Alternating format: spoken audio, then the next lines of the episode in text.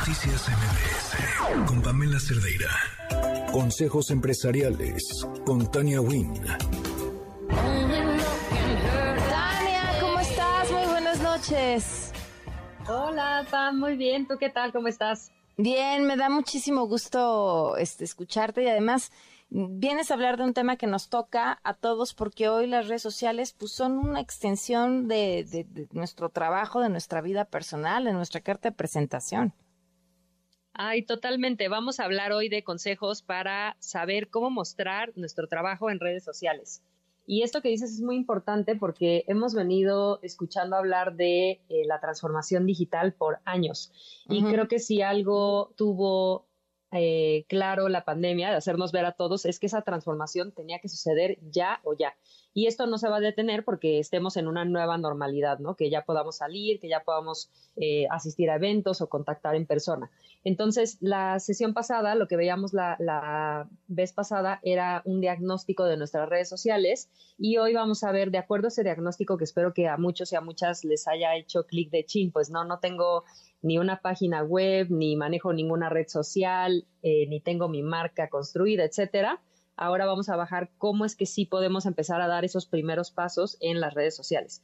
Y entonces vamos a hablar de tres temas eh, complementarios para ver cómo eh, mostrar nuestro trabajo y lo que hacemos y nuestra experiencia en redes sociales. Y la primera es identificar qué tipo de contenido o qué tipo de profesión tenemos para eh, identificar de forma muy clara qué red social es la que más se adecua a lo que tenemos que mostrar. No es lo mismo si, por ejemplo, tenemos una marca, un emprendimiento que venda trajes de baño y entonces tal vez lo más adecuado sería mostrarnos en Instagram, en donde podamos subir fotos de nuestro producto, un link a nuestra tienda en línea, eh, tal vez tener un TikTok en donde mostremos videos del proceso, un sitio web, por ejemplo, para tener esta tienda en línea a que si tal vez somos una persona que da clases de meditación. Y entonces, eh, tal vez ahí hace más sentido que tengamos un canal de YouTube en donde vamos a tener unas meditaciones breves, vamos a hablar de temas espirituales, etcétera, que van a llevar después a un call to action a nuestra página web en donde tal vez ahí ya puedes contratar nuestros servicios. Y lo mismo va a ser distinto si tal vez somos una persona que trabaja en un corporativo entonces, tal vez nuestro foco debería de estar en LinkedIn, en donde podamos hablar de temas relevantes de nuestra especialidad y que de nuevo nos hagan visibles con otras personas dentro de nuestra misma compañía o fuera que pues tal vez nos puedan ofrecer mejores oportunidades. Entonces, esa es la primera, identificar qué tipo de contenido y profesión tengo y qué tipo de red se adecua más a lo que yo hago, porque creo que ahora también hay mucha esta idea de que todos tenemos que estar en todo y pues entonces es muchísimo, es demasiado. Eh, entonces, es la primera. La segunda sería que tengamos en mente que debemos de contar la historia de nuestra marca, de nuestra profesión. Eh, muchas marcas ahora vemos ya como Coca-Cola que tratan de ser mucho más humanas. Entonces, si las marcas están moviendo esta tendencia de mostrar a las personas que están detrás del corporativo, de la marca, del logo, eh, para acercarse a sus clientes, pues nosotros tenemos ya esa ventaja, ¿no? Como, como personas y podemos aprovechar para realmente contar cómo fue que llegamos a hacer lo que hacemos ahora, por qué nos interesa compartir todo nuestro conocimiento para que más personas aprendan de nuestra experiencia, etcétera, etcétera. Entonces, no temamos también mostrar nuestra cara aún si tenemos una empresa, un emprendimiento, eh, más si somos un experto o experta dentro de un, corporativo, no temamos dar la cara por, nuestro trabajo, ¿no? Eh, ese es literal.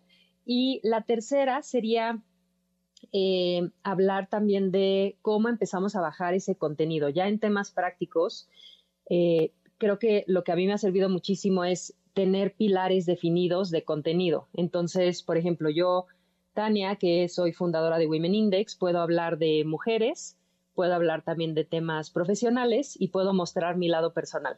Y cada uno de estos pilares tendrá subtemas que después puedo ir desarrollando muchísimo, ¿no? Tal vez en el tema de mujeres y profesión puedo hablar de las estadísticas que hay eh, de las desigualdades entre las mujeres y la profesión contra sus pares hombres.